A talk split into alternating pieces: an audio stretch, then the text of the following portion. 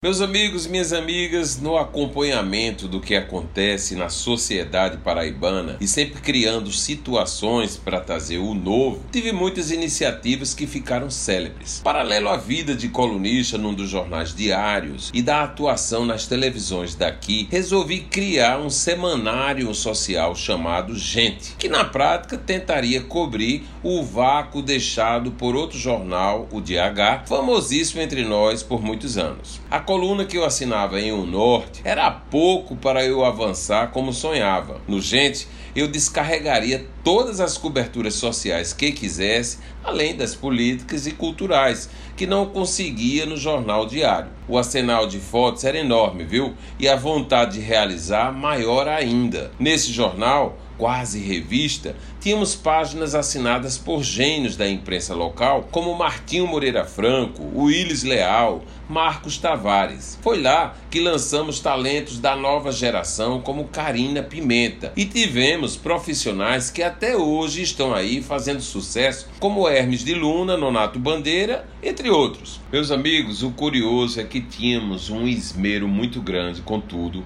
e as estratégias eram montadas para que o gente virasse objeto de desejo de todos. E virou, viu?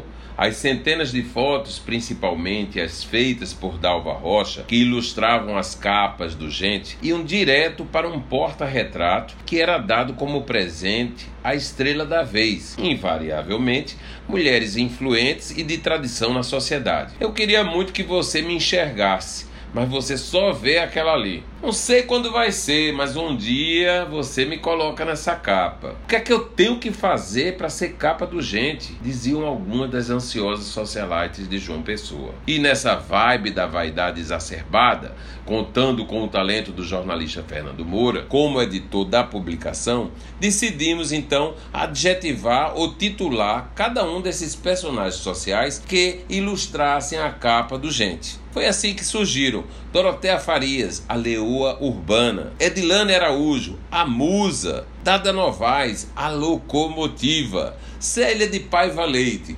tradicionalíssima. Olha, era um frisson. A circulação do jornal começava nas tardes das sextas-feiras e pautavam o final de semana, já que seus primeiros exemplares chegavam no almoço dos restaurantes tops da época, o Gulliver e a Adega do Alfredo, onde eram distribuídos. Olha só, paralelamente, numa eficiência que só se viu naquela época, o urgente despachado logo cedo da manhã da sexta-feira nos Correios e Telégrafos era entregue na mesma tarde daquele dia, nos endereços mais VIPs do estado. O urgente, meus amigos, sobreviveu por mais de cinco anos. Era uma loucura, as pessoas adoravam. E tudo era uma luta imensa contra os grandões da imprensa que não aceitavam aquele pequenino jornal ganhar mídias governamentais. E ele ganhava, viu? Uma luta que nos trouxe muitas vitórias e que hoje nos faz enxergar o quanto em se fazendo um bom trabalho podemos conquistar. Hashtag fica aí a dica, viu? Eu sou Gerardo Rabelo e todos os dias estaremos aqui na Band News FM Manaíra, lembrando de fatos e vitórias da vida para você.